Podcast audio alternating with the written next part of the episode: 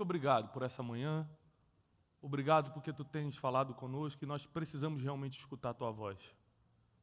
Abre agora os nossos ouvidos espirituais para que possamos entender a mensagem que sai do teu coração para o nosso. Não nos deixe ser confundidos, não nos deixe, Senhor, sermos distraídos, distraídos, mas que possamos entender e reconhecer a tua mensagem. Torna-nos sensíveis a cada dia para reconhecer tua voz e teus direcionamentos. Ah, Senhor, que essa manhã possamos ter as respostas que somente tu podes nos dar. Muitos confiam em carros, outros em cavalos, mas nós nos gloriaremos no nome do Senhor.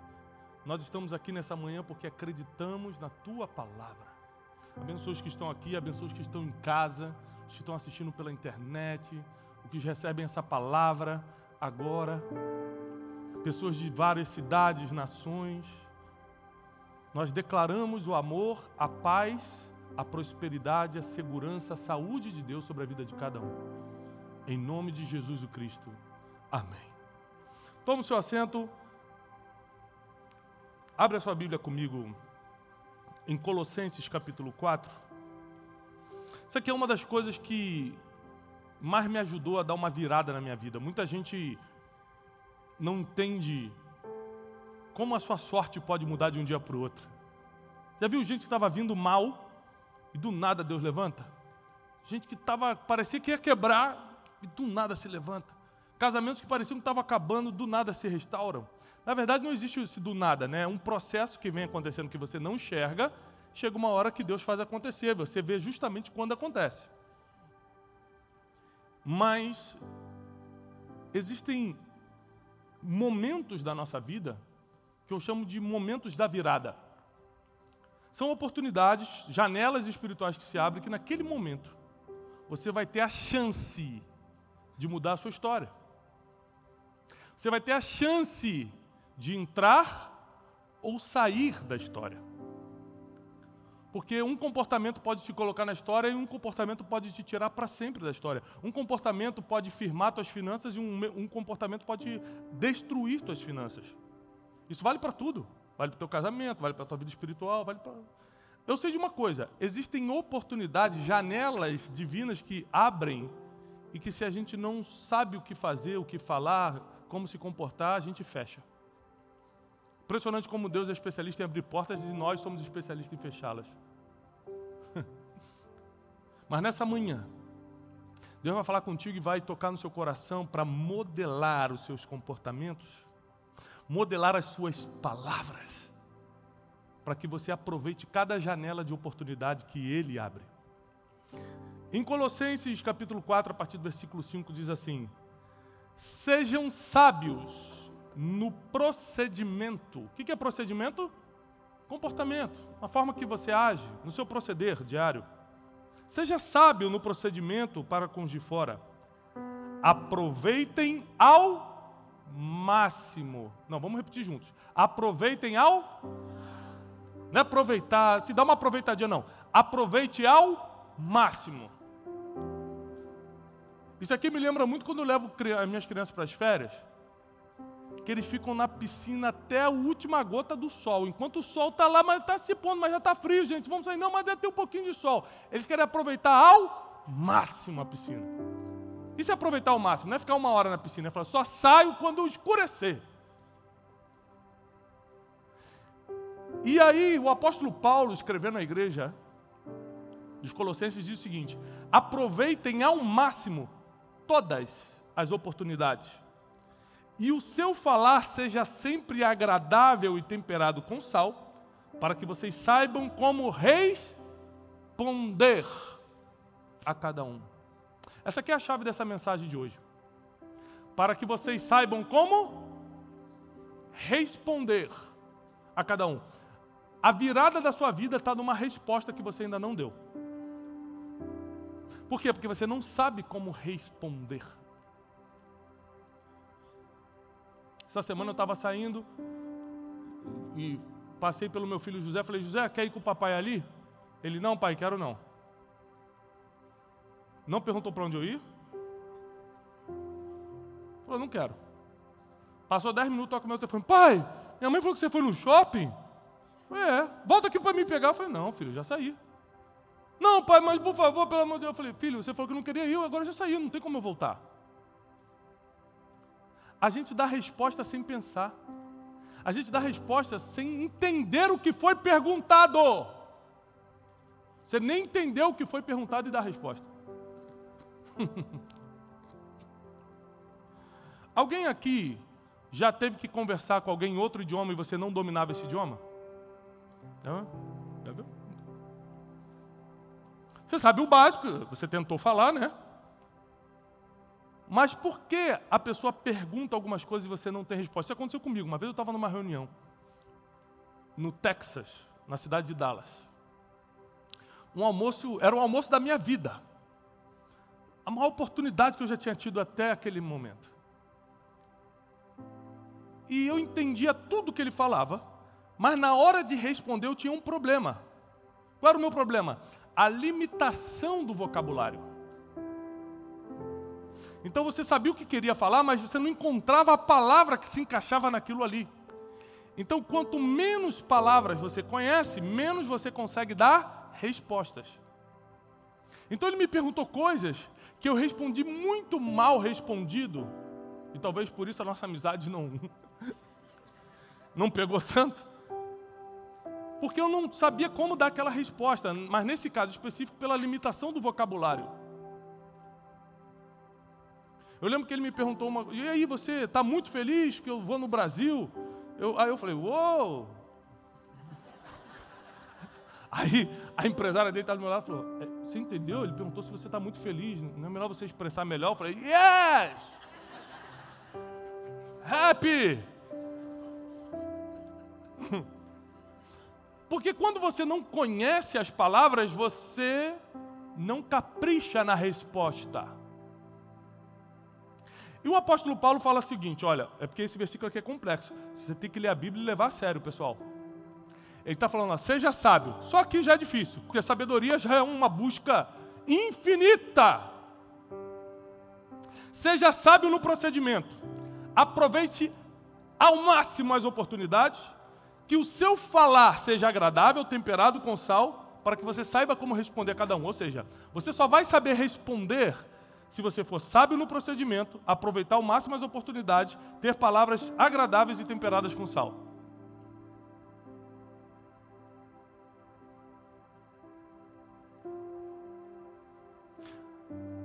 Aí, seu marido chega do trabalho cansado fala: Boa tarde, amor. Boa tarde, por quê? Temperada com sal, né? Agradável a gente não sabe falar. E como a gente não sabe falar, a gente também não vai saber responder. E a virada da nossa vida está em respostas que a gente ainda não deu. Grava isso. A virada da minha vida está em respostas que eu ainda não dei. A primeira vez que Jesus aparece ensinando, a primeira virada de Jesus, ele tinha 12 anos de idade. Quantos anos? A Bíblia diz em Lucas 2,47.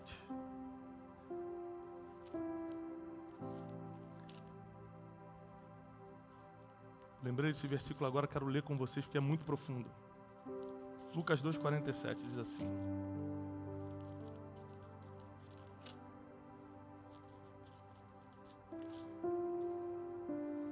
E todos que o ouviam, sabe quem estava ouvindo Jesus com 12 anos?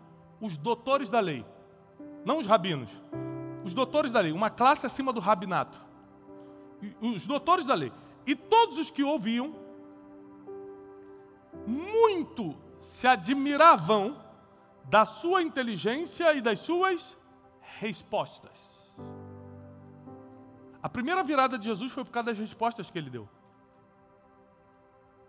Primeira vez que o ministério de Jesus começa a acontecer, que ele dá as caras e fala assim, estou chegando, ele tinha 12 anos e foi por causa das respostas, não por causa dos milagres. Ele não fez nenhum milagre com 12 anos. Ele só deu respostas. As viradas não acontecem porque você não sabe o que responder.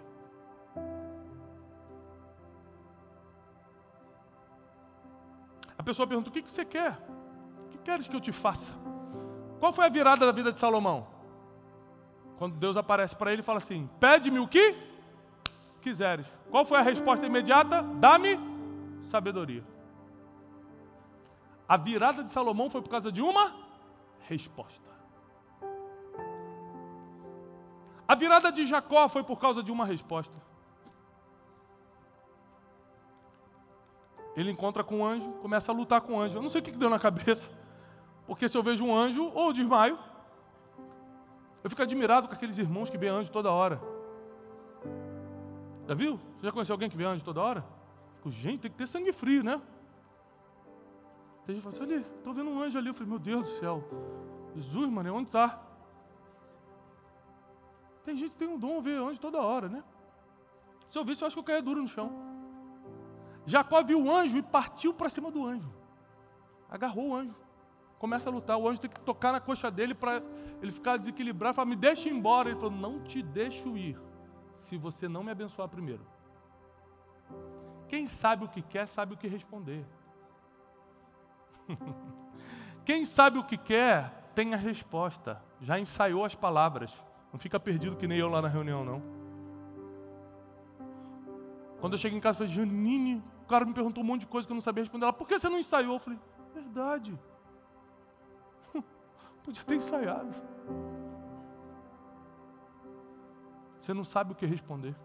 Salomão soube o que responder, recebeu um reino. Jacó soube o que responder, recebeu a bênção. Quem tem resposta tem destino.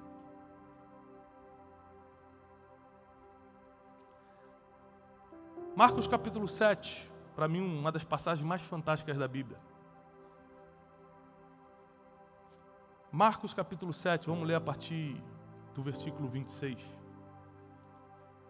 Esta mulher era grega, de origem ciro-fenícia, e rogava-lhe que lhe expelisse de sua filha um demônio. Jesus estava passando pelas regiões de Tiro e Sidom e uma mulher que não era de Israel, a Bíblia deixa claro que ela era grega, de origem sírio-fenícia, ela começa a falar assim: Jesus, filho de Davi, tem misericórdia, minha filha está terrivelmente endemoniada. E Jesus continua caminhando e não dá atenção para ela. E ela vai para os discípulos e fala assim: Fala com ele, pelo amor de Deus, a minha filha está endemoniada. A minha filha está muito mal. E ela perturbava os discípulos. os homens mais próximos de Jesus chegaram para Jesus e falaram assim: Jesus, manda essa mulher embora, porque ela está gritando muito. Eu não sei se você já parou para prestar atenção nessa maldade aqui. Tem uma maldade aqui. Homens que eram responsáveis para espalhar o bem, os milagres, os prodígios, as maravilhas, estavam tentando impedir o milagre de uma mulher. Por quê? Porque eles estavam de saco cheio. Eles eram seres humanos, emocionalmente estavam cansados, vindo de uma viagem para outra, estão cansados de ver milagre todo dia. Coloque-se no lugar deles também, não julgue não. Pô, mais uma mulher perturbada. Gente, a gente está libertando todo mundo, a gente está orando todo mundo, não dá para atender todo mundo, não. Para de gritar. Jesus, manda essa mulher embora, que a gente está mandando embora e ela não quer ir embora. Se você falar vai embora, ela vai. E a Bíblia diz que enquanto os discípulos param para falar com Jesus, a mulher que estava lá atrás aparece do lado de Jesus e fala: Mestre, é por isso que quando alguém parar para falar de você, você não pode parar para escutar. Você tem que continuar caminhando. Porque quando eles pararem de falar, você já passou eles. A mulher já tinha passado os discípulos e agora estava do lado de Jesus. E ela direto falou com a fonte: Mestre, minha filha está terrivelmente endemoniada. Sabe o que Jesus falou?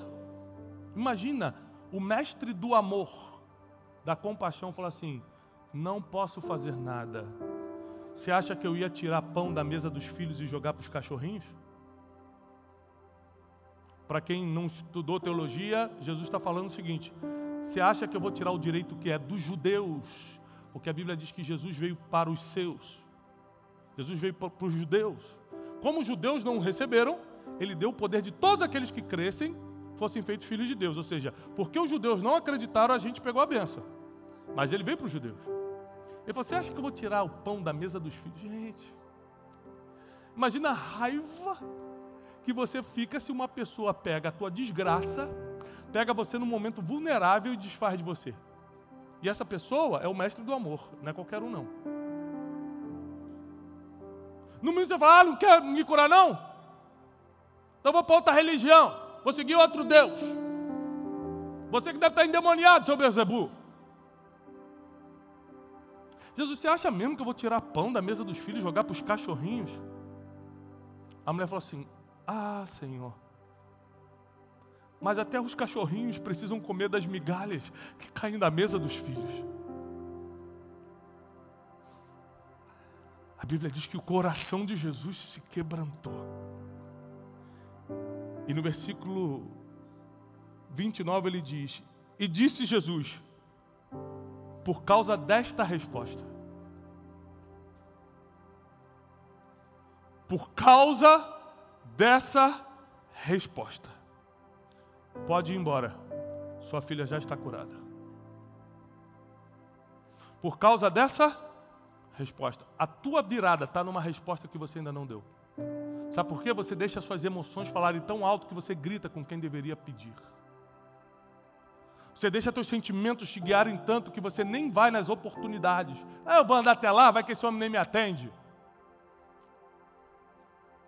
Porque você deixa a procrastinação, que é deixar para amanhã o que deveria fazer hoje, te estagnar na preguiça, no cansaço, e não sai de casa e corre atrás da tua vitória. Porque você não consegue, quando abre a porta da oportunidade, dar a resposta certa. Quando abre a boca é para falar besteira. Quando abre a boca é para errar. Quando abre a boca é para falar mal dos outros. Quando abre a boca dar a resposta errada. Por isso a virada não vem. Porque a virada de Pedro veio com uma resposta. A virada de Jacó veio com uma resposta. A virada de, de Salomão veio com uma resposta. A virada da mulher Sírio-Fenícia. Sírio-Fenícia veio com uma resposta. E a tua virada vai vir com a resposta que você vai dar para Deus hoje. Tua virada vai vir por causa disso. A tua virada virá por causa dessa resposta.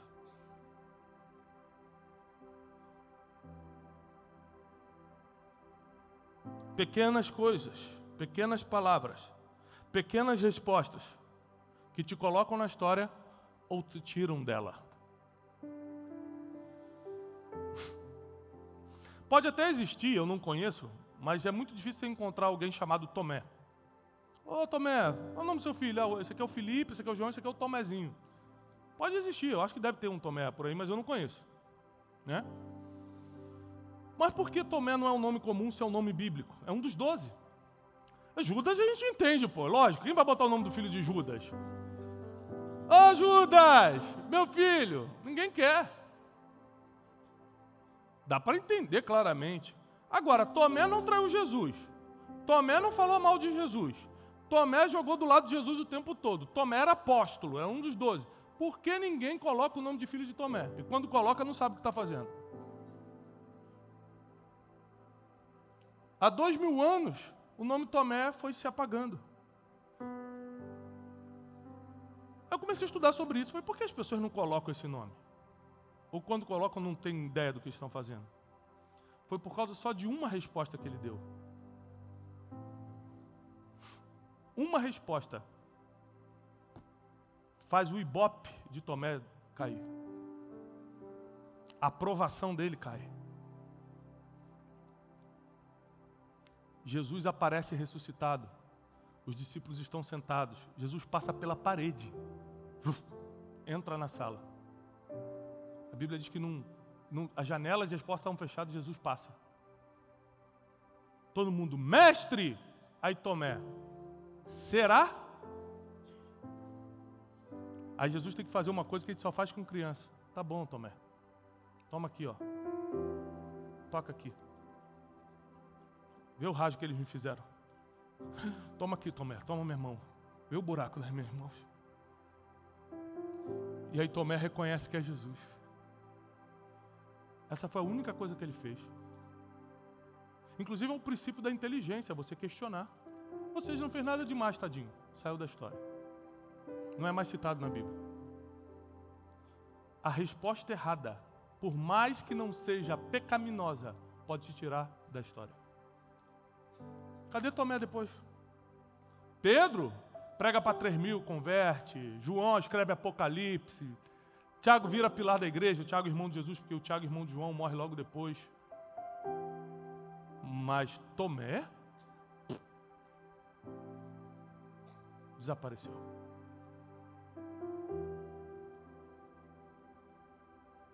Uma resposta. Você andar três anos e meio com um homem e não está preparado para a resposta? Você vir à igreja e não está não tá preparado, preparada quando Deus te coloca na oportunidade? Por isso que o apóstolo Paulo falou: por favor, sejam sábios no procedimento. Temperem suas palavras com sal. Aproveitem ao máximo as oportunidades.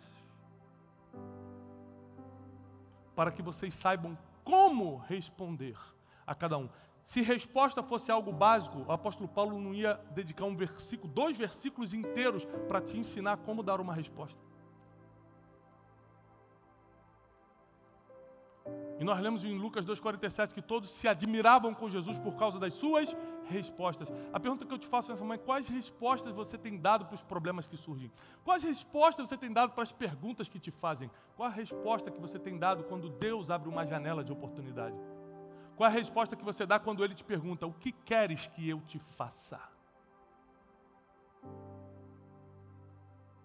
Se Deus hoje entrasse aqui pessoalmente, em pessoa, o próprio Jesus, caminhasse pelo nosso meio, colocasse a mão nos seus ombros e falasse: Pede-me uma coisa, o que você quer hoje, e eu vou fazer para você. Uma. O que você pediria? Qual seria a sua resposta? Pede uma coisa eu faço hoje.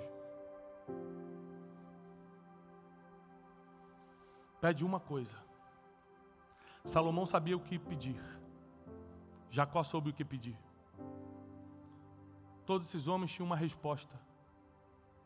E eu quero que com essa mensagem você se desperte para a importância de você ter respostas. Quem não tem resposta abre mão da oportunidade. Imagina se Salomão falasse: Desculpa, Senhor, é que eu só tenho 16 anos. Eu não sei bem o que eu quero ainda. Eu sou muito novo, o Senhor é compreensível, o Senhor é Deus, né? Você conhece todas as coisas. Como é que eu vou saber o que pedir com 16 anos? Foi isso que ele falou? Não, Deus, me dá sabedoria e conhecimento para poder governar esse povo que você tem me confiado. Ele não colocou desculpa na idade, ele não colocou desculpa no vocabulário, desculpa, nem tem vocabulário para essa conversa. Ele simplesmente deu a resposta para a pergunta que foi feita. Será que você já tem a resposta para as perguntas que são feitas? Será que você tem as respostas para as perguntas dessa geração? Sabe que às vezes teu negócio não flui porque você não tem a resposta para as perguntas dos teus clientes. Você quer fazer do teu jeito. Seu cliente quer resposta. O seu cliente não quer o teu jeito, ele quer resposta para a situação dele, ele quer resposta para o problema dele. E toda pessoa que prospera financeiramente através de seus negócios é porque tem a resposta que a pessoa que compra precisa. Resposta. A resposta é o seu ponto de virada. Grave isso. A resposta é meu ponto de virada.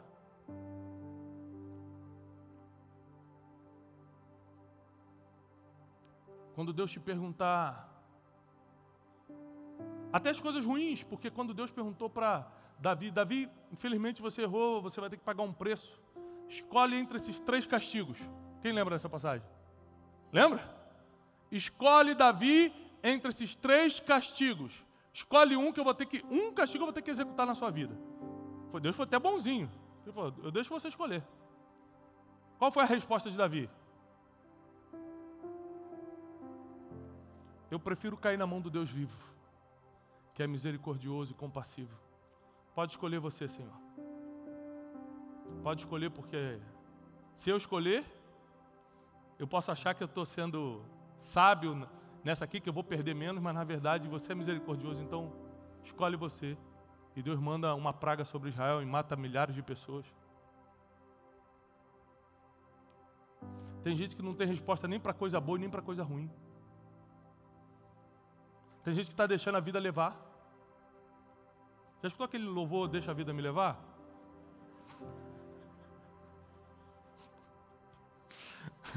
Olha, meu irmão. O cara já do diácono Zeca, né?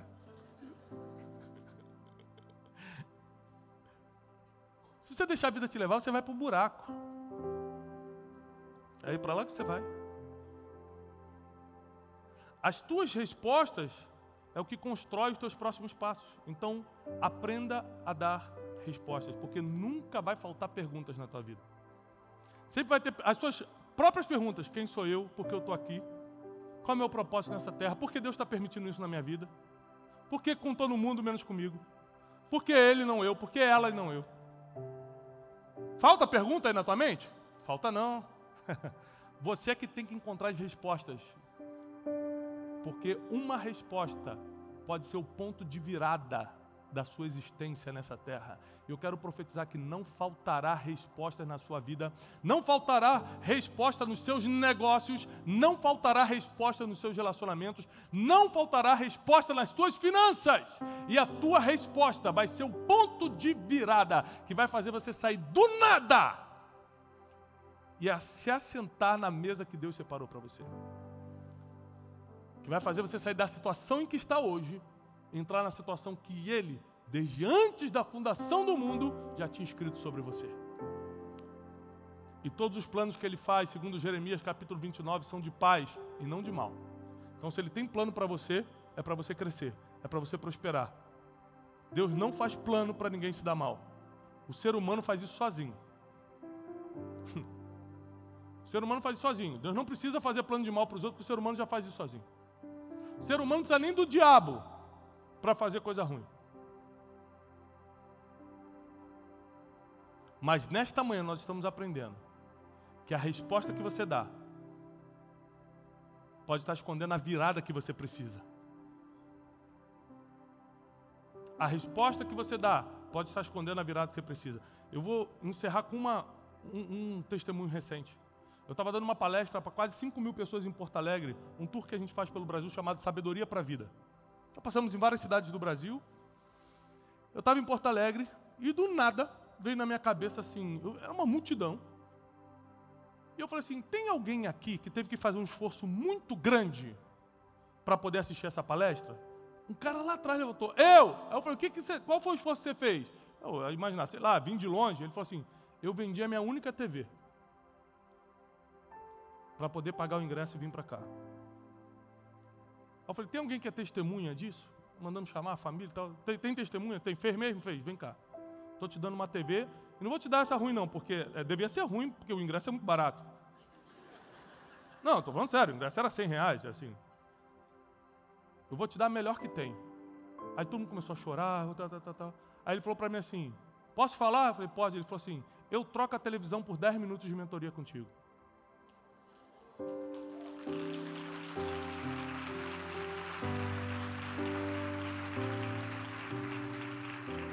Na frente de todo mundo, eu estava constrangido. Aí eu falei, tá bom.